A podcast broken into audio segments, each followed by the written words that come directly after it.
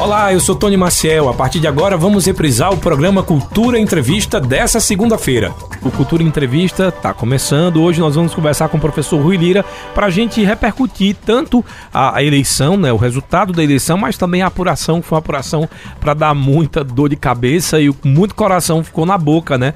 Uma decisão, principalmente a nível nacional, é, muito acirrada. E para falar sobre esse assunto, como sempre, a gente traz o professor que é comentarista político e aí depois de, depois de mostrar para você aí os nossos patrocinadores, eu já cumprimento o professor Rui Lira e vocês, eu sei que tem muitas dúvidas, já podem ir mandando perguntas pra gente através do nosso WhatsApp, que é o 98109 1130. Agora vamos conhecer os nossos patrocinadores. Cultura Entrevista. Oferecimento. Sismuc Regional. Seja sócio e usufrua de assistência médica, psicológica e jurídica, odontologia, oftalmologia, além de convênios com operadoras de planos de saúde e lazer. Sismuc Regional, Rua Padre Félix Barreto, número 50, bairro Maurício de Nassau. Fone 3723 6542. Vida e Co Enxovais, 40 anos. Qualidade e conforto em enxovais de cama, mesa e banho para você e sua família. Vida e Co Enxovais, Avenida Gamenon Magalhães e Avenida Rui Limeira Rosal, no bairro Petrópolis. Fone 3721 1865. Já está funcionando a mais nova unidade das farmácias Oliveira em Caruaru, próximo à Praça Santa Clara. Confira as ofertas imperdíveis e ainda divide em até 10 vezes sem juros. Ligou, chegou. 981062641. Farmácia Oliveira, Avenida Agamenon Magalhães e no bairro Santa Clara. Casa do Fogueteiro e Utilidades. Tem novidades todos os dias. Rua da Conceição Centro. WhatsApp 9 8178-7512 e nos siga nas redes sociais, arroba Casa do Fogueteiro. Cicatriza Caruaru, clínica especializada no tratamento de feridas, úlceras varicosas e arteriais, pé diabético e lesões de difícil cicatrização, curativos especiais e cuidados podiátricos. Cicatriza Caruaru. Ligue 98212 5844. Rua Saldanha Marinho 410, bairro Maurício de Nassau. Os assuntos que são destaque você escuta aqui no Cultura Entrevista com Tony Maciel. Agora sim, que emoção, a gente vai conversar com o nosso professor cientista político, comentarista político, Rui Lira, que foi uma das peças fundamentais aqui nessa transmissão, na apuração de ontem aqui da Rádio Cultura do Nordeste. A apuração essa que confesso que quando eu em seis e meia ali, eu dei uma desligada no rádio, que o coração apertou. E eu quero saber para o professor Rui como foi historicamente acompanhar essa eleição assim como a gente está falando da eleição nacionalizada, mas também a, a, eleição estadual da candidata Raquel Lira, que hoje é, foi eleita governadora do estado de Pernambuco. Dois momentos, dois marcos aí na, na, na política brasileira para esse ano de 2022. Boa tarde, professor Rui, seja muito bem-vindo e obrigado por participar comigo aqui do Cultura Entrevista. Boa tarde para você, Tony Marcel, e boa tarde para a grande audiência, né? Tanto da Cultura Informa, porque engata uma coisa na outra, como do Cultura Entrevista, muito bem conduzido pelo seu trabalho. E é uma honra estar com você também. Professor, eu queria já saber qual é a, emoção. O senhor tem essa noção, obviamente, né? De que a gente viveu uma eleição que é um marco. Um marco porque é a retomada do Lula, né? Depois de todo o processo que foi, que foi se dado, de ter sido preso. Além de tudo, também dessa questão do nascimento do bolsonarismo que também se consolidou e principalmente pelos números que foram muito acirrados. Eu estava dizendo aqui, tipo, seis e meia da noite eu desliguei o rádio porque a pressão foi grande. Para o senhor, como foi trabalhada essa eleição e dessa apuração? Olha, eu não pude desligar o rádio, né? Você é. Eu desliguei, eu estava ali ouvindo, inclusive. Pois Bateu é. um desespero de ser, deixa eu dar uma desligadinha, tomar um chá de camomila. Pois é. E nós tivemos momentos assim é, dado esse aperto da, da, da tendência do, dos números, que a gente acreditou inclusive numa vitória de Bolsonaro. Eu ouvi. E essa possibilidade ficou muito desenhada é, numa, um momento muito grande da votação dele em São Paulo e a gente começou a pensar na possibilidade do Nordeste não ter condição de ombrear com o Rio de Janeiro e São Paulo, que estavam dando diferenças muito acima daquilo que estava previsto, daquilo que estava insinuado até nas pesquisas também. Então, eleição extremamente acirrada, mas a gente teve, tanto eu quanto o Davi, e César, a gente teve que manter aquela objetividade, aquela frieza que o jornalista tem que ter nessas ocasiões, porque o público só dependia da gente para saber das coisas e ter uma informação mínima não é, do, do, do que estava acontecendo, já que a gente não podia reportar tudo. É uhum. É impossível você colocar todas as emoções, todas as complicações, as complexidades que estão envolvidas. Mas é sempre gratificante. A gente já tem uma certa experiência e só que essa eleição foi completamente atípica, né? Você vê, ela no final é a quinta é eleição do PT. Isso. O PT, a, a, a saber, elegeu Lula a primeira vez, a segunda, depois elegeu Dilma a primeira e a segunda, e agora elegeu Lula novamente. Então é um feito extraordinário em qualquer país, num processo de redemocratização relativamente curto, né? estabelecido de 88 para cá com a Constituição Cidadã, a gente tem um partido político de origem popular, de origem do trabalhador, conseguindo cinco vitórias consecutivas, podemos até dizer consecutivas, para a presidência da República. Então, esse foi o primeiro fato. O segundo foi uma figura política única também, conseguir três mandatos, que é o caso de Luiz Inácio Lula da Silva, e a gente ter tido, dentro desse processo todo, uma emergência de uma nova força que a gente ainda não sabe caracterizar perfeitamente, se é realmente o que se pode chamar de bolsonarismo, ou se a gente pode chamar de espaços conservadores, espaços de direita e espaços de extrema direita, que todos eles convergiram para o mesmo ponto e votaram maciçamente em Bolsonaro, a ponto de deixar, do ponto de vista eleitoral, essa divisão entre 50 e um quebrado por cento né, e 49 e um quebrado por cento dos votos.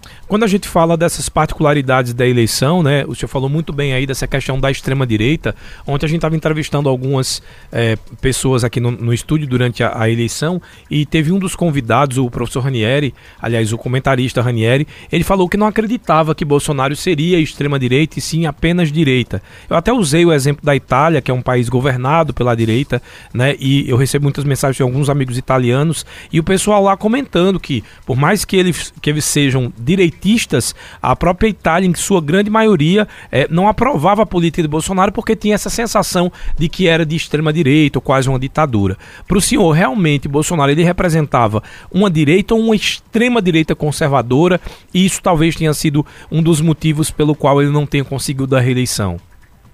Olha, a gente nem pode dizer, com esse placar que a gente tem aí, que ele não conseguiu é, firmar uma posição. Porque quem tem 49% em qualquer eleição, ele entra com um peso político muito grande. E a, além disso, a gente viu que no, nesse segundo turno agora, Bolsonaro conseguiu acumular nada mais, nada menos do que 7 milhões de votos, além daquele que ele tinha tido no primeiro turno. Uhum. Enquanto Lula acumulou 3 de, um, de, um, de uma volta para outra, como se diz em espanhol ele chama primeira volta, volta né, e segunda volta. É, então, no primeiro giro, no segundo giro, a gente teve esse aumento, essa, esse fortalecimento do, do, do conjunto político que Bolsonaro representa, vamos usar assim. Agora, o que é extrema-direita? O que é direita e o que é extrema-direita? Então, se você olhar para Fernando Henrique Cardoso, você tem ali o protótipo daquilo que é o Alckmin, aquilo que é a direita tradicional, a direita, digamos assim, que usa os talheres e usa o paletó e gravata com uma certa distinção, suponhamos.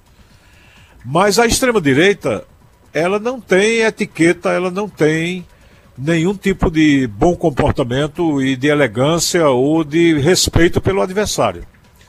A posição de extrema-direita a gente pode colocar como uma posição em que o adversário, quem quer que fique contra, é inimigo, e que inimigo bom é inimigo eliminado. É essa a teoria. É, a, a extrema-direita ela não tem adversário, ela tem inimigo. E ao ter inimigo, ela não considera, seja quem for, é, é uma pessoa que hoje, como Joyce Hasselman é um exemplo, enquanto ela foi é, solidária e partidária de Bolsonaro, ela teve um tratamento. A partir do momento que ela mudou de, de atitude, ela passou a ser escorraçada e sofreu um, um processo violentíssimo que acabou tirando-a do parlamento. Ela não, se elegeu porque não teve a menor, a menor folga, a menor contemplação. E em alguns casos a gente, isso leva ao assassinato. Isso leva à agressão. Você pega o noticiário de hoje, está cheio de agressões em vários pontos do país. Aconteceram ontem, estão acontecendo hoje. E atitudes violentas, como fechar estradas e matar pessoas, como aconteceu naquele caso do Marcelo lá do, do da Foz do Iguaçu. Sim. E agora do, do petista que morreu anteontem em São Paulo, o, o cidadão que era é, uma liderança comunitária, até uma liderança pequena, mas também foi assassinado a tiros e provavelmente isso tudo tem a ver com o clima de violência gerado pela extrema-direita. Então, Bolsonaro, como incentivador da arma, incentivador da violência em, em mais de uma ocasião, ele deixou claro que ele foi treinado para matar e que declarou um dia também que o que faltou no Brasil foi matar a petralhada, a petralhada toda, ele colocou isso. Então, são posições que tranquilamente você pode definir como de extrema-direita e quem as definiu foi o próprio Bolsonaro. Não é o repórter aqui, não é o analista que está é, precisando criar uma interpretação. A gente tem aquilo que ele declara. Ele é favorável à tortura, que é outra forma de violência de extrema-direita, e ele é favorável também à exterminação dos inimigos. Como ele disse que quem era inimigo devia ir para a ponta da praia, que era uma área de tortura da Marinha nos tempos da ditadura. Então, as posições que Bolsonaro assumiu realmente foram de extrema direita. Agora, não quer dizer que os 49% de votos que ele teve, de eleitores das mais diversas extrações e, e, e posições sociais, essas pessoas são necessariamente fascistas ou de extrema direita. Agora, ele tomou várias vezes, assumiu várias vezes posições de extrema direita para a gente falar agora um pouco da eleição estadual, porque tem muita pergunta já relacionada à questão da eleição do presidente Lula, né? E a disputa aí entre Lula e Bolsonaro. Para cá, a gente tem um marco em Pernambuco, a candidata que é agora governadora eleita, Raquel Lira, não apenas é a primeira governadora do estado de Pernambuco, mas com votação muito expressiva diante da candidata Marília Reis. A gente sabe que a Marília Reis passou durante toda a campanha é, o, o apoio de Lula quase que como uma bandeira e quase como se fosse um um, plano de governo da, da, da candidata Marília Reis. É, onde foi que, de, de, repente, essa candidatura ou essa puxada de votos não funcionou para Marília? E como o senhor também avalia essa votação tão expressiva em Raquel? Olha, primeiro, Raquel partiu de uma cidade como Caruaru, que é uma cidade expressiva em Pernambuco, uma cidade que tem uma projeção muito grande e que já colocou na cena pernambucana e nacional expressões políticas, ainda mais ligados ao sobrenome Lira. João Lira Filho foi deputado federal. Foram os Lira também que colocaram Queiroz e, por tabela, Volden na política local, como pessoas progressistas. E a partir do patriarca João Lira Filho, nós tivemos a figura de Fernando Lira, que foi a mais expressiva da família, que chegou a ser ministro da Justiça, deputado federal em vários mandatos, e num momento histórico importantíssimo, que era no combate à ditadura. Depois, João Lira Neto se torna vice-governador, assume também o governo do Estado. Ele próprio, João Lira, também tendo sido prefeito aqui, como Queiroz foi e tem todo um ciclo político em Caruaru relacionado a essas administrações que sempre acrescentaram alguma coisa ao panorama local. Isso deu em quê? Deu em Raquel, que acabou se elegendo é, prefeita, depois se reelegeu melhor ainda, depois de uma administração bem sucedida, e depois de ter mandatos de deputado estadual que tiveram também projeção com votações excelentes. Então, primeiro isso, a qualidade da candidata e a origem que ela teve numa cidade que é forte como capital do forró, como expressão, como o tal país de Caruaru, de que a gente tanto se orgulha. Então isso é um elemento fundamental. O segundo foram fatores de campanha, fatores, é, digamos assim, fora de controle da própria candidata que pintaram dentro do, do, do panorama. E eu diria que um dos fatores principais foi Marília ter saído do, do PT. Se Marília tivesse permanecido no PT como candidata do PT e de Lula, então inevitavelmente ela colocaria qualquer um outro candidato que tivesse contra o candidato contra Lula. Aí, quando chega o segundo turno, Raquel assume uma posição de neutralidade que facilita para ela duas coisas. O eleitor insatisfeito com Paulo Câmara descarrega voto nela, uhum. e a rejeição de Paulo Câmara e do PSB é, no, é, é notória aqui. Então, quem estava contra votou, no caso, por exemplo, os eleitores de Miguel Coelho. Depois ela teve também a adesão dos bolsonaristas, que inclusive colocaram fotos e fizeram campanha para ela. Eu não diria assintosamente, porque é um direito democrático, eles podiam se expressar assim. E ela não assumiu esse bolsonarismo como apoio da candidatura, mas reforçou também. Então, junto com a força da candidata, a força da sua origem política de Caruaru e os fatores de somatório que vieram para ela, inclusive eu acho que uma parcela também dos votos que foram dados a Danilo, aí deu no que deu. Eu acho que foi por aí. Então tem o mérito da candidata, tem a força de Caruaru como expressão e tem esses fatores políticos que se somam, se combinam como se fosse uma tempestade perfeita que foi favorável à candidata. Eu não colocaria nenhum outro fator fora desses como importância, inclusive não colo colocaria fatores de ordem emocional, de ordem pessoal, até por respeito ao sentimento e à dor familiar pela qual todos sabem que Raquel passou. Não colocaria esse fato dentro do, do jogo político. Eu acho que seria é, vilipendiar um fato de tanta relevância como é a perda de um ente querido da família. Para o nosso ouvinte aqui que já está participando, inclusive quem tiver pergunta, e a gente está recebendo muitas perguntas, 981091130 é o telefone da Rádio Cultura, o WhatsApp, você pode mandar para a gente mensagem. É, o Mavi Aéreo está dizendo, primeiro, parabéns pela democracia, professor Rui, já começou em alguns lugares algumas greves em repúdio à vitória de Lula. Aí a primeira pergunta dele é, será que vão deixar o futuro presidente governar ou vão fazer de tudo para atrapalhar? Primeira pergunta. E a segunda pergunta é qual sua opinião é, é, a respeito do que foi o ponto-chave, tanto para a vitória de um como para a derrota de outro? A, a pergunta do Maviaério Barbosa.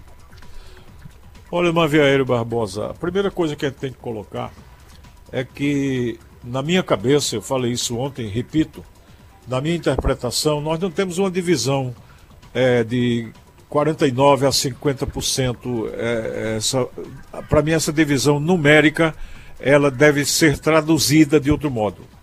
Se você pegar, por exemplo, o Sudeste, pega São Paulo, pega Minas Gerais, é, vários lugares, inclusive Lula ganhou em Minas Gerais, você vai ver que tem voto de classe média do Sudeste, voto de pobres do Sudeste, como tem voto de pobres do Sul, votos de pobres do Nordeste e do Centro-Oeste e do Norte, que formam o bolo de votos principal de Lula. Então a gente tem, na verdade, a velha, histórica e consagrada divisão do Brasil do ponto de vista da renda, do ponto de vista da desigualdade social, que é um traço característico desde a chegada dos portugueses ao Brasil, que esse é um elemento forte.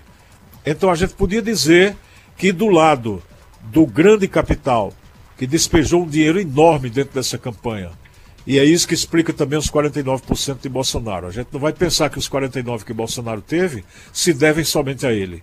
Se deve a toda essa mecânica do grande capital, com compra direta de votos, com dinheiro, como foi flagrado em mais de um lugar do país. Caixas de dinheiro carro com 2 milhões de reais em espécie indo para a Amazônia e para tantos lugares, porque a gente sabe como é a eleição no Brasil. Sempre foi assim.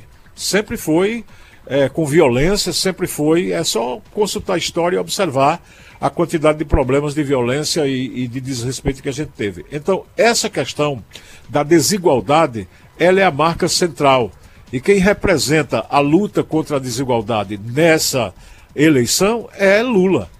E quem representa a manutenção é, por um viés conservador, que é inevitavelmente o viés que Bolsonaro escolhe, de fortalecer o grande capital e de dar todas as condições ao capital e fazer todo tipo de negócio com o poder político, que também representa o grande capital, e por aí ele se compõe. Então a gente tem um, um país dividido exatamente nessa ótica do que pode se chamar de, de, de divisão é, a partir da renda e que caracteriza o grande capital de um lado e as pessoas que se sentem enfraquecidas e espoliadas, não só na pandemia, mas em tudo quanto aconteceu no país nesses últimos anos. Sobretudo a perda de direitos trabalhistas, a perda de renda da população pobre, que é, forçou o Bolsonaro a se orgulhar de uma coisa que ele nunca deveria ter se orgulhado, que era do fato de ter mais gente agora no Auxílio Brasil. Ora, se tem mais gente agora no Auxílio Brasil e precisa botar mais dinheiro, é porque as pessoas estão mais miseráveis em fraqueza de renda, precisa aumentar a renda, e tem muito mais gente escravizada à fome, à miséria e ao abandono e a tudo isso que a gente está vendo no Brasil, que voltou ao mapa da fome exatamente depois dos governos consecutivos de Temer e Bolsonaro. Então, qual é o centro da questão no Brasil? No meu entendimento, é a desigualdade. É muita gente, milhões e milhões de pessoas passando fome, enquanto alguns bilionários chegam a formar um grande capital de pessoas que nem aqui moram, como é o caso do, do de um do mais rico do Brasil, João Paulo Lehmann, que mora na Suíça. Então tem esse traço colonial tem esse traço histórico que faz do Brasil um país profundamente desigual. E dentro dessa desigualdade, Lula representa o lado mais fraco. E ele se coloca assim claramente. E Bolsonaro representou o lado mais forte, o do, do alto empresariado. Eu não falo aqui do médio e do pequeno empresário, porque muitos votaram em Lula também é, para o José Arimateia do Vassoural e colocou boa tarde a todos da cultura do Nordeste. Aqui é José de Arimateia do Vassoural. Quando o comentarista Rui Lira, Rui Lira falou que provavelmente Bolsonaro seria reeleito, meu coração quase parou. Pois é, eu, eu tive queixas aqui em casa. O pessoal disse achou que eu estava doido, que tinha alguma coisa muito errada e mexeu com muita gente. Eu lamento. Lamento porque eu não, não sabia que minha palavra tinha esse alcance tão. Mas era o clima, não é? Também. É, acho que as pessoas sentiram muito. Agora eu digo de coração a todos vocês: eu fiz a leitura do que eu tinha na minha cara naquele momento. O, a tela que estava na minha frente, a tela de computador, mostrava a probabilidade de Bolsonaro ganhar a eleição. E eu pergunto: quem é agora que duvida que Bolsonaro tinha naquela hora ou em qualquer hora a possibilidade de ganhar? Verdade. Eu acho, não é? acho que todo mundo concorda comigo. Ele tinha e teve é, ao alcance da mão. O César Lucena é quem resumiu isso de maneira extraordinária, né? Disse, é, Lula, Lula tá por um cabelo, né? Lula tá aqui por um fio. Será que ele segura? O César colocou isso várias vezes. É, o Louro Salviano está colocando parabéns, professor Rui Lira, pelo seu empenho como jornalista. Sempre falou que Lula seria eleito diferentemente de outros. Louro da Malhada aí mandando essa consideração lá no nosso Facebook. E também tem o Cícero, é, Cícero Silva também lá no Facebook, dizendo: vão deixar Lula governar o país? Assim, ou o senhor ou se eu acho que... a questão também é a primeira, né? Isso. Colocada. Aí já, já responde os dois. O Cícero também perguntou a mesma coisa. Vão deixar Lula, é, no caso, governar o país? Ou o senhor acha que eles vão ficar querendo dar um golpe? Olha, a combinação de forças nacionais e internacionais aponta na seguinte direção. Daqui para amanhã acabam essas manifestações de mexer com estrada, fechar alguns pontos de acesso. Inclusive, tem uma coisa que todo mundo deve prestar atenção. Na Folha de São Paulo de hoje está dizendo o seguinte: que, na opinião dos caminhoneiros, o movimento não é organizado por eles. São pessoas que estão fazendo o bloqueio das estradas e obrigando os caminhoneiros a parar os carros. Ou seja, não são os caminhoneiros que estão parando os carros quando estão andando. Eles estão sendo bloqueados nas pistas, em vários lugares, como um sinal de protesto. E eu acho também uma coisa, não é, Tony, que nenhum de nós aceita esse tipo de comportamento. De forma alguma. Esse é um comportamento fora da lei, é um comportamento de bagunça, de desordem, de desrespeito pela instituição e, sobretudo, pela, pelo desrespeito ao voto. Porque os 49 que votaram em Bolsonaro e os 51 que votaram em Lula, eles votaram acreditando que, fosse qual fosse o resultado, seu candidato iria, pelo voto, pela vontade do povo, ser o presidente da República. Então, se é Lula, tem que ser respeitado. Se fosse Bolsonaro, teria que ser respeitado, como foi em 2018. Então acabou. A opção é essa: democracia ou fascismo fora da lei. É democracia e civilidade ou barbárie, brutalidade e violência. E o Brasil não quer nem brutalidade, nem violência, nem fascismo, nem barbárie. Então nós não podemos absolutamente concordar e aceitar. E isso serve para a pergunta que o ouvinte fez. Não é se vão deixar Lula governar. É quem é que se atreve a contrariar o povo brasileiro depois dele ter elegido Lula como seu presidente. Então ninguém tem esse direito. Nem as Forças Armadas, nem o Judiciário, nem o Congresso, nem o empresariado, nem a mídia. a, a, mídia corporativa, a mídia independente, ninguém. Ninguém tem direito de dizer que o povo não possa eleger o seu candidato numa democracia. Aí eu acho que as pessoas que foram às ruas maciçamente ontem, naquele extraordinário ato que a gente viu na Avenida Paulista, consagrar o presidente Lula, essas mesmas pessoas têm que ir às ruas protestar contra qualquer atentado à democracia ou qualquer atentado contra a posse do presidente da República. E isso é uma luta, gente. Isso é uma luta. É uma luta, de um lado, de quem acredita na democracia e de fascistoides que querem à força e na base da violência e desrespeitando a Constituição e a lei, querer dizer que vale mais a vontade egoísta deles do que a manifestação coletiva e solidária do povo brasileiro dentro da democracia. Isso nós não podemos aceitar. Professor Rui, ainda referente a essa questão democrática, obviamente a gente está esperando a apuração aí do TSE e da Justiça, mas ontem também, contrariando determinação do Tribunal Superior Eleitoral, TSE, a Polícia Rodoviária realizou algumas centenas de abordagens a ônibus ao longo de todo domingo de eleição. O detalhe para isso é que no dia anterior, o presidente do TSE, o Alexandre de Moraes, havia proibido qualquer tipo de operação relacionada a transporte público por entender que elas poderiam atrasar ou até mesmo impedir os eleitores que se deslocavam até as sessões para votarem. A gente sabe que o próprio Alexandre de Moraes depois disse que não houve prejuízos, existia ali uma, uma possibilidade de se estender o horário de votação, mas como ele falou que não houve prejuízo e todo mundo acabou chegando às urnas, muita gente ficou preocupada que isso aí já seria o início de um golpe à democracia. Na sua opinião, é, já que foi dito que não era para existir essa operação e a, a PRF acabou reavisando, isso pode configurar realmente que existia um interesse maior do que apenas fazer uma fiscalização de rotina? É, sim. Você tem toda a razão. Sua pergunta que insinua uma resposta tem toda a lógica. Às vezes a gente jornalista é assim, né? A gente tem uma visão e a gente coloca na pergunta. Aí você veja, Tony, pegue três fatos diferentes, aparentemente diferentes um do outro, mas vamos ver qual é a linha de, de conexão entre esses três fatos. Roberto Jefferson pega em armas contra a Polícia Federal que vai intimá-lo civilizadamente, tocando a campa da casa dele, e ele recebe esse pessoal a bala e joga granadas nesse pessoal. E fere dois agentes, uma moça e um delegado da própria PF. Esse é o primeiro fato. O que é que, que, é que o Roberto Jefferson alega? Que ele está cansado de ser perseguido.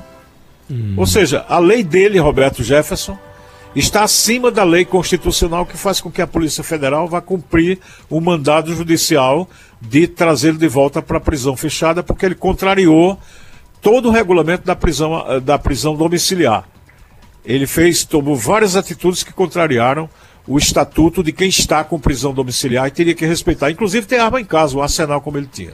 Segundo fato, Carla Zambelli vai à rua em São Paulo e na perseguição ao cidadão que ela acha que, o, que a ofendeu, e também, o, é, até por ser negro, ela disse que mandaram um negro para poder provocá-la, ou seja, tem uma insinuação de racismo dentro do jogo, ela sai com uma pistola automática é, a, ameaçando quem quer que tivesse à frente, inclusive um, um rapaz que estava lá dentro de um bar onde ela entrou. Foi ali, foi absurdo. E o que é que ela alega? Ela alega que desobedeceu conscientemente porque uma lei injusta não se respeita. Foi isso que ela colocou. E Bolsonaro, ele próprio, em muitas ocasiões diferentes, anunciou que é, não cumpriria uma ordem judicial. Foi ele próprio quem incitou as pessoas a isso. Então, qual é esse tipo de comportamento? Esse é um comportamento de extrema direita, é um comportamento fascistoide e é um comportamento que indica que só interessa a lei quando ela interessa aos interesses de quem está no poder. Então é uma coisa ao mesmo tempo egoísta e ao mesmo tempo é uma coisa golpista porque passa por cima da Constituição. Então isso para mim está muito claro no comportamento dessas pessoas, do próprio presidente da República e de vários atos que a gente viu durante esse ano, é, esse ano passado agora, a gente viu vários atos, inclusive na frente do quartel-general do Exército e na, na, na esplanada dos ministérios, as pessoas dizendo que deviam fechar o Congresso Nacional, fechar o Supremo Tribunal Federal e colocar pel, pela mão das Forças Armadas Bolsonaro como presidente da República. Não seria, seria um ditador. E isso foi colocado claramente em faixas, e isso está tudo arquivado nas filmagens e no pensamento de extrema-direita que estava expresso por aquele pessoal, inclusive, que acampou lá na frente do palácio, que jogou é, fogos de artifício contra o Supremo Tribunal Federal e ameaçou acabar com toda a ordem jurídica nacional. Isso foi coisa, inclusive, estimulada em atos em que o próprio presidente da República compareceu fisicamente e se expressou lá a favor da expressão do, dos seus seguidores. Isso é uma coisa muito clara, muito evidente. É, uma, o senhor falou aí da questão da pergunta, que realmente para mim uh, soou também como um ataque à democracia, principalmente quando eu peguei os números do número da, de operações que foram realizadas, que foram 549 operações. Eu fui atrás, e porque o jornalista também faz isso, né? Eu fui fazer claro. ali um, um, um, uma um passar um pente fino para entender essas operações. E o que me chamou a atenção é o seguinte: no Sul foram 48 operações. No Nordeste, 272.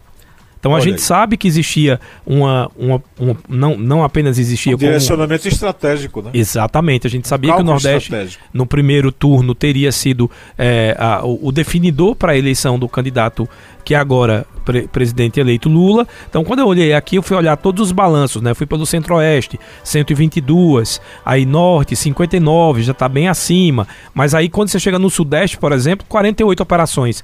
Quando a gente compara isso a 272, a diferença é enorme, é de 49,5% do total das operações. Tony, você me desculpa, faltou colocar exatamente o terceiro elemento, eu acabei me perdendo um pouco na resposta. O terceiro elemento é exatamente essa intervenção da Polícia Federal, porque ela estava consciente de que havia uma portaria do ministro Alexandre de Moraes, e o que é que eles fazem? Passam por cima da lei. Institucionalmente. É preciso que o ministro chame o chefe da, da Polícia Rodoviária Federal, que não tem esse papel. O papel da Polícia Rodoviária Federal é efetivamente efetivamente cuidar das estradas e da trafegabilidade e da segurança das pessoas, como sempre foi, mas que Bolsonaro tentou convertê-la numa polícia política, que, que teria essa finalidade. Então, nos três casos de Roberto Jefferson e Carla Zambelli, você tem a ofensa à ordem constitucional, você tem o passar por cima da lei, agir como fora da lei, agir de maneira marginal, contra o ordenamento jurídico do país e em favor de uma determinada posição política em detrimento da outra. Isso está muito claro. Professor Rui, a gente vai fazer um rápido intervalo aqui. Na volta, vamos continuar. E aí eu vou passar só as perguntas dos nossos ouvintes. Tem muita gente opinando, aí já vou passar as opiniões também. O Décio Luiz está dizendo que ontem ele achou, inclusive, que Lula não iria ganhar em Minas Gerais, né? E acabou tendo uma virada no jogo. Depois do intervalo, professor Rui, é o tempo que a gente toma um chazinho. O nosso ouvinte também vai tomar um chazinho. Os motoristas de aplicativo é o momento aí que eles já também dão uma paradinha para abastecer, tomar uma água. E em três minutos a gente volta para continuar com esse é, programa hoje especial Cultura Entrevista, fazendo uma retrospectiva do que foi a eleição do segundo turno daqui é, no Brasil. Então fiquem aí, a gente volta já já. Cultura Entrevista, reprise. Estamos apresentando Cultura Entrevista, reprise. Deixa eu já começar aqui a abraçar os nossos ouvintes. A Maria do Socorro dizendo parabéns, professor. O senhor é um vidente, acertou é, e eu confio muito sempre nas suas projeções. Sou sua fã e parabéns à Rádio Cultura pela aula de democracia que vocês deram. O Décio Luiz já falou lá que foi referente àquela situação de Lula lá em Minas Gerais. Olha só, tem até elogio pra Wanda aqui. O André Padeiro colocou: é, Tony, a Rádio Cultura deu um show de cobertura. Até a Wanda Maia se mostrou uma pessoa muito politizada. Pois é, aqui é, as pessoas são bem informadas, a gente lê, a gente se informa e o melhor de tudo, a gente não fica no eu acho. Né? A gente procura se embasar principalmente em fatos para que a gente possa opinar obviamente também respeitando as divergências e as pessoas que não concordam uh, e que têm uma opinião contrária à nossa, até porque isso disso se faz a, de, a democracia. É, tem uma pergunta aqui do Felipe Caraciolo. Ele colocou: Professor Rui, é, como o senhor está vendo esse silêncio do presidente Jair Bolsonaro depois dos resultados? Será que a gente pode esperar alguma surpresa de cunho golpista? Acredito que não. Eu penso que Bolsonaro, que ficou muito claro para toda a população brasileira que ele não é burro. Isso ficou, isso era uma coisa que se falava lá atrás porque ele era destampado quando falava e parecia fazer coisas que nenhum político fazia, como agredir jornalistas em debates, sobretudo jornalistas mulheres, mas ele sempre foi capaz de separar do meio da floresta aquele que mais interessava a ele. Ele sempre foi capaz de fazer essa separação. E acho que agora ele fará também. Agora, tem um problema. Ele está, digamos, baqueado, né? As informações que nós dispomos até aqui é que ele está abatido, tá e os assessores estão tentando convencê-lo a reconhecer rapidamente a derrota e cumprimentar o candidato é, Luiz Inácio Lula da Silva. Só que acho eu, o Bolsonaro às vezes não é muito bom de timing, né? Essa expressão que se usa do inglês, que é o senso de oportunidade de fazer a coisa na hora certa, como ele fez, por exemplo, com Joe Biden, que ele passou, foi um dos últimos é, é, presidentes do mundo, ele foi um dos últimos a reconhecer Biden depois que o mundo todo já tinha reconhecido. Então, nesse momento, Lula já tem reconhecimento da China, da União Europeia, do Joe Biden, de vários presidentes latino-americanos, presidentes é, do Japão, é, aliás, primeiro-ministro, né? E tanta gente que reconheceu que daqui a pouco vai ficar claro uma coisa se ele não se pronunciou até agora contra para pedir uma recontagem ou qualquer coisa, é porque ele concorda, no final das contas, com aquela declaração que ele deu na Globo no sábado, é, de, é, depois, no, na, foi na sexta-feira à noite, depois que ele saiu do debate. Ele deu uma declaração a Renata Lopreto dizendo que quem ganhasse levava e tinha que respeitar o resultado das urnas. Acho eu que porque ele acreditava que ia ganhar ele tinha um esquema suficiente para saber que ia ter mais, mais 7 milhões ou 10 milhões de votos, quem sabe, e ganharia a eleição. Mas, a essa altura, o não reconhecimento dele está ficando cada vez mais inútil, cada vez inócuo, porque não está representando nada. Quem é que está agora preocupado se Bolsonaro reconhece ou não reconhece o resultado da eleição? Nós estamos aqui discutindo por que do resultado, por que do futuro governo, por que da trajetória de Lula, por que do grande valor que faltou eu destacar aqui de Raquel Lira como candidata. É importante também dizer isso, Sim. que ela é jovem, ela é expressiva, ela tem toda a qualidade para ser uma candidata de nível e se colocou diante de Pernambuco muito bem. Então a gente está discutindo essas coisas. Não estamos discutindo se a democracia no Brasil depende de Bolsonaro conhecer ou desconhecer, reconhecer ou não reconhecer o resultado das urnas. O resultado está dado. A obrigação de simplesmente se curvar à vontade do povo como qualquer um. Ou então tirar um de ditador e de fascista em definitivo e assumir claramente isso dentro do país. Eu acho que ele não fará isso. Ele com 49%, o lógico é ele se pegar nessa força que ele obteve nas urnas e se colocar como um líder democrata civilizado. Não sei se ele fará isso a gosto ou contra gosto, mas a lógica seria ele fazer isso. Então eu não acredito em golpe, não acredito em, em mudança dessa ordem, até porque os americanos já deixaram claro que se houver qualquer tentativa de golpear as urnas e as eleições no Brasil, os americanos partirão para um bloqueio pesado em cima de quem quer que esteja encarando esse golpe. Então eles vão tratar como estão tratando a Ucrânia. É, aliás, como estão tratando a Rússia. Sim. Não é? Os americanos. Então, isso é muito claro, porque as Forças Armadas Brasileiras elas estão sintonizadas com a quarta frota, que está aqui no, no Cone Sul do, do, do, da América Latina. E eu acredito que não tem essa, essa perspectiva de golpe, de coisa nenhuma. E é. acho que Bolsonaro vai se curvar. O Hudson do Indianópolis está perguntando: boa tarde, professor Rui e a todos os ouvintes. A Zambev deve ser caçada por ter feito o que fez? O senhor acha que ela, é, que caso ela não seja caçada, isso não pode ser uma carta aberta para que outras pessoas possam querer fazer o mesmo que ela fez? O Hudson lá do Indianópolis. Eu concordo integralmente com você, Hudson. Eu acho que ela devia ser caçada. Agora lhe digo de coração, né? Não será. Não será porque essa maioria que está aí ela, ela, essa maioria que está no Congresso Nacional representada, ela não vai dar voto para derrubar uma pessoa ligada a quem controla o próprio Congresso Nacional, que é a direita conservadora. Eu não diria a extrema-direita, mas a direita conservadora é quem, quem controla o Congresso Nacional. Então, Rodrigo Pacheco no Senado e Arthur Lira é, na Câmara Federal como presidentes, eles jamais vão promover a cassação de mandato de uma pessoa que representa a mesma, a mesma orientação ideológica, digamos assim, que eles seguem.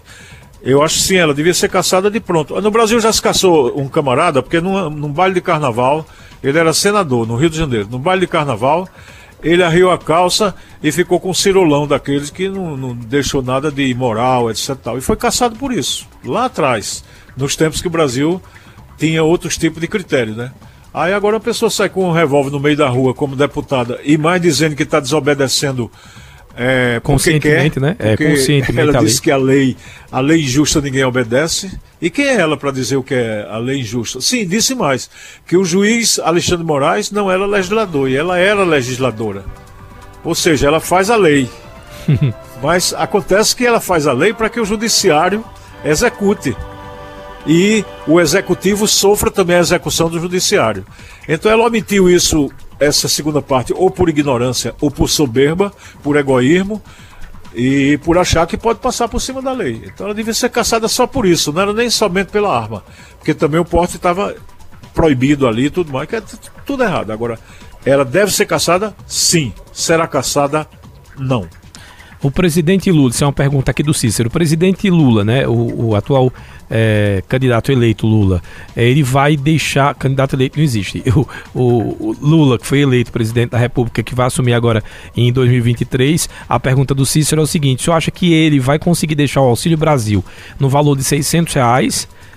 Vai, se vai permanecer e ele até sugere. Ou o senhor acha que ele vai baixar para 400? É mais fácil e mais lógico para ele politicamente. E acredito que isso não será muito complicado não de fazer. Manter em 600 e mais os 150 que ele disse para o filho que a família tiver com menos de 6 anos, né? Acho que ele vai cumprir. Mas se não cumprir, você como, como eleitor, seja dele ou contra ele, você parte para exigir, para cobrar, né? Isso aí tem que ser como regra da, da democracia. Mas eu acho que ele vai manter sim o auxílio. É, o Jair do Chique Chique, bem revoltado aqui, colocou aqui, ó. Bolsonaro só vem provar o quanto é mau caráter, palavras aí do Jair, quando ele não dá um depoimento aos seus eleitores, pós é, derrota. É, eu acho que ele está passando do, do, ponto já. Até agora, nós estamos 10 para as 3, né? Até uma da tarde não tinha nenhum sinal de que ele ia se pronunciar, não tinha nada até aqui. Só havia a notícia que os assessores estão tentando convencê-lo a falar o mais rápido possível, reconhecer o resultado eleitoral e ponto final. Até porque não tem quem possa contestar o resultado eleitoral. Ele vai, por exemplo, dizer que Tarcísio de Freitas em São Paulo não pode ser governador? Uhum. Vai dizer que Raquel Lira não pode ser governadora de Pernambuco? Não é? é vai dizer que ele próprio não teve 49% dos votos? Então a lógica indica, a lógica política mais primária indica que ele deva assumir o resultado eleitoral, porque para ele foi bom. Ele teve um resultado melhor do que no primeiro turno. Ele é o segundo mais votado da história do Brasil. Para azar dele, Lula é o primeiro. E Lula também é o primeiro a ter três mandatos de presidente da República, exatamente por conta do mérito que tem que ser citado também, como foi citado para Raquel, do extraordinário estadista, candidato e homem forte do Brasil que se chama Luiz Inácio Lula da Silva, de Pernambuco, de Garanhuns, gente da gente aqui, que migrou para o Sul pra, como trabalhador e que é realmente uma, uma figura de quem o Brasil todo deva respeitar por sua trajetória, por sua qualificação, pelo seu valor e pelos votos que ele já mostrou que tem. Luciano Silvio Antônio Marcos está mandando aí um abraço ao senhor, dizendo que são seus fãs, ele parabenizando. Obrigado. Ah, colocou aqui, o Paulo da Rendeira está dizendo quem vai responder pelos bloqueios da PRF no Nordeste ocorridos ontem. A dúvida do Paulo da Rendeiras. Já foi dito, né? O TSE é, já Isso chamou. Vai debaixo do tapete. Isso não vai acontecer nada, não. Agora, com o Bolsonaro presidente, não. É, a, a Ruth, eu não sei se é verdade, mas ela disse que a, a, a, a ideia é que o, o Bolsonaro está até chateado com a esposa, que tinha tirado ela do, do Instagram, mas isso aí foi a Ruth Ed que falou, a gente não tem essa informação oficial, mas eu vou checar aqui, vou dar uma entrada no Instagram e a gente consegue saber se realmente é verdade. Você viu também, né? Eu vi esse assunto, mas acho que ele não é relevante. Se ele briga com a mulher dele, é problema lá da família. Se ela não fala mais com o Carlos Bolsonaro, e ele não segue mais ela no Instagram, isso não vai nem vem. Politicamente, o que interessa é como o povo se expressa e como o político responde àquilo que o povo expressa. Entendi, é, entendi. A Natália aqui, Natália Rodrigues, a nossa produtora, ela acabou de avisar que desde o primeiro turno eles já não se seguem no Instagram, né? Isso Verdade. no caso. A, Eu vi a essa Michele. notícia também. Pronto, a Michelle Bolsonaro, só para a Rutiel já ficar sabendo aí. é, aqui o Elvis está dizendo, na opinião do professor, quais os pontos positivos que ficam do governo Bolsonaro, além do Pix e do aplicativo Caixa Tem? Olha, pouca coisa. Pouca coisa. Se Bolsonaro tivesse tido um, um desempenho eh, de melhor qualidade no governo, por exemplo, com grandes investimentos, que caiu todo o investimento brasileiro, investimento em infraestrutura, investimento na indústria. Depois teve vendas de patrimônio que foram extremamente lesivas aos interesses do povo brasileiro. Essa política de preço da Petrobras, que eu acho que daqui- já já aparece um aumento, já já chega o, o aumento de gasolina, isso pode ter certo. Chega, chega logo. Então, essa política que está sendo seguida pela Petrobras, ela é lesiva à população, ela, ela fi- é, pega dinheiro da gente e transfere para a Bolsa de Nova York. Todo o lucro da Petrobras praticamente foi remetido para o exterior, mantendo a condição do Brasil como colônia, que é outra característica do governo de Bolsonaro.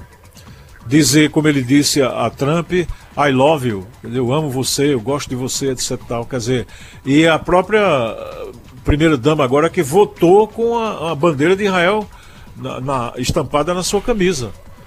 Quer dizer, uma coisa que causa espécie, porque nós temos uma bandeira brasileira de qualquer modo. Lula e Bolsonaro hoje, ambos estão valorizando esse símbolo nacional.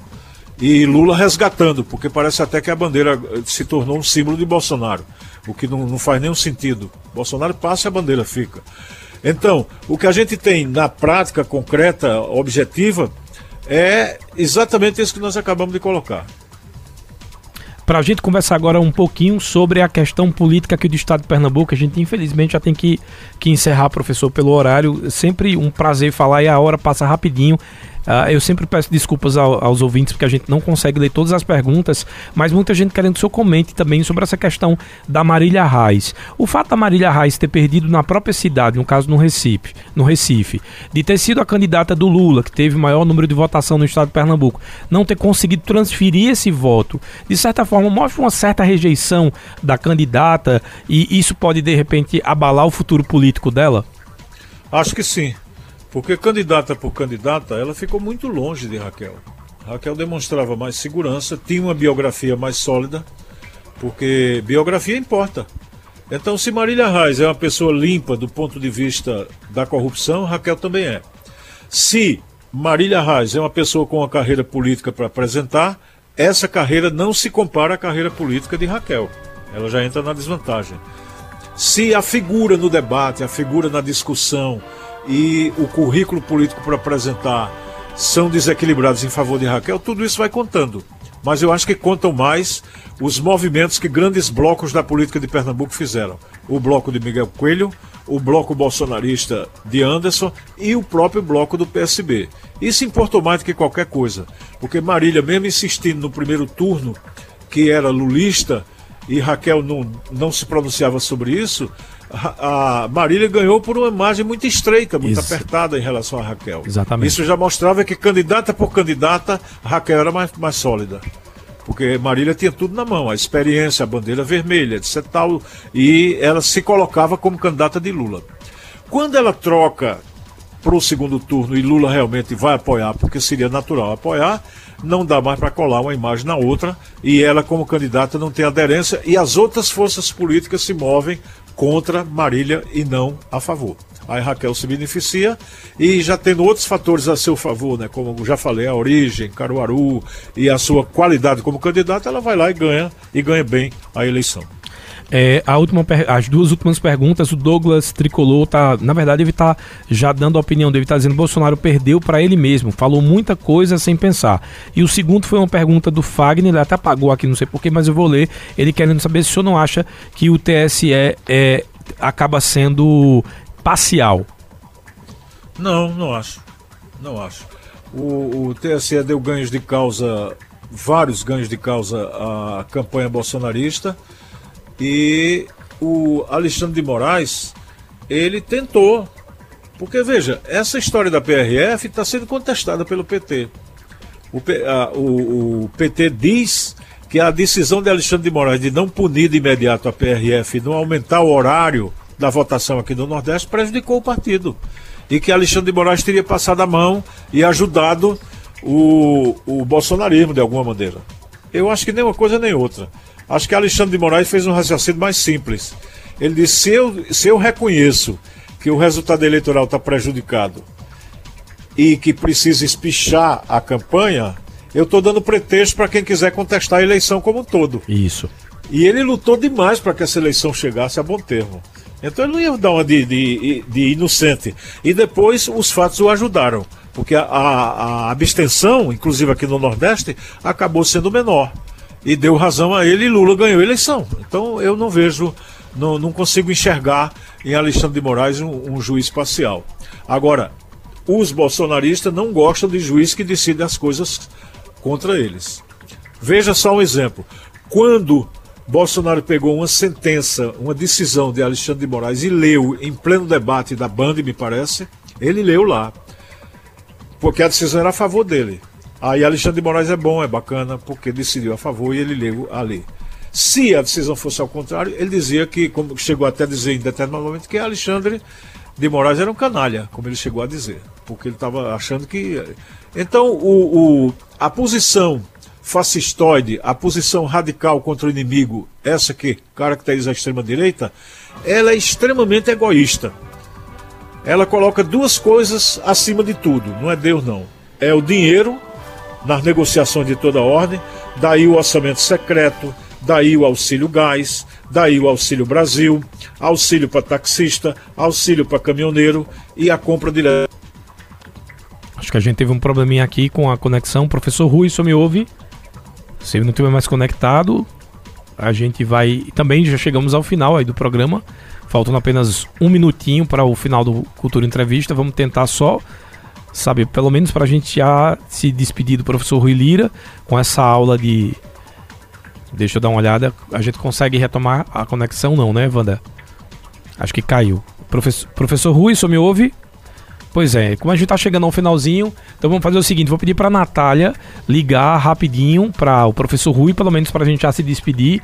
Lembrando que o Cultura Entrevista já vai ficando por aqui mesmo, como eu falei, era a última pergunta, três horas da tarde. Agradecer a todos que estão nos ouvindo, todos que mandaram mensagem, o Cícero Silva, também a Lindinalva lá no Facebook, Daniel Santos, uh, também a Maria do Socorro e todas as pessoas que estão participando. Professor Rui, o senhor me ouve? Acho que pelo timeline ainda não. A gente não conseguiu retomar a, a conexão. Pedi só para a Natália vai fazer essa ligação para a gente por telefone, para a gente poder se despedir oficialmente aqui do nosso ouvinte. Agradecer também aí o Alisson Wolff, que participou com a gente, Paulo Luiz, Antônio Henrique Marques, o Juscelio Santos Silva, Walter Santos, Fagner Lima, Luiz lá de Bezerros, abraço pessoal do Bezerros, Marcos Antônio, Braulio, o Douglas Tricolou. Algumas perguntas eram parecidas, então a gente, conforme foi respondendo, para que o professor não se repetisse no assunto, por isso que eu não fiz essas perguntas no ar e tô mandando um abraço aí para vocês que perguntaram a gente através do nosso WhatsApp. O Cultura Entrevista entrevista vai ficando por aqui. Infelizmente eu não tive como me despedir do professor Rui Lira, para não atrasar mais aí para Wanda Maia, que eu vivo devendo horário para Wanda Maia. Agradeço o professor Rui pela aula sempre que ele dá. Todos os nossos ouvintes aí concordam com a gente aqui nas redes sociais o quanto o professor Rui é, trabalha em prol da democracia. Agradeço a você que ficou ligado com a gente e lembro que o Cultura Entrevista volta amanhã. Uma ótima tarde. Os assuntos que são destaque você escuta aqui no Cultura Entrevista. Cultura Entrevista. Oferecimento. Sismuc Regional. Seja sócio e usufrua de assistência médica, psicológica e jurídica. Odontologia, oftalmologia, além de convênios com operadoras de planos de saúde e lazer. Sismuc Regional, Rua Padre Félix Barreto, número 50, bairro Maurício de Nassau. Fone 3723-6542. Vida Eco Enxovais, 40 anos. Qualidade e conforto em enxovais de cama, mesa e banho para você e sua família. Vida Eco Enxovais, Avenida Gamenon Magalhães e Avenida Rui Limeira Rosal, no bairro Petrópolis. Fone 3721-1865. Já está funcionando a mais nova unidade das farmácias Oliveira em Caruaru, próximo à Praça Santa Clara. Confira as ofertas imperdíveis e ainda divide em até 10 vezes sem juros. Ligou, chegou. 981062641. Farmácia Oliveira, Avenida Gamenon Magalhães e no bairro Santa Clara. Casa do Fogueteiro e Utilidades. Tem novidades todos os dias. Rua da Conceição Centro. WhatsApp 9 8178-7512 e nos siga nas redes sociais, arroba Casa do Fogueteiro. Cicatriza Caruaru, clínica especializada no tratamento de feridas, úlceras varicosas e arteriais, pé diabético e lesões de difícil cicatrização, curativos especiais e cuidados podiátricos.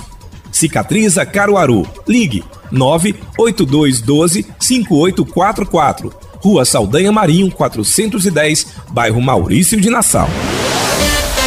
Você ouviu Cultura Entrevista.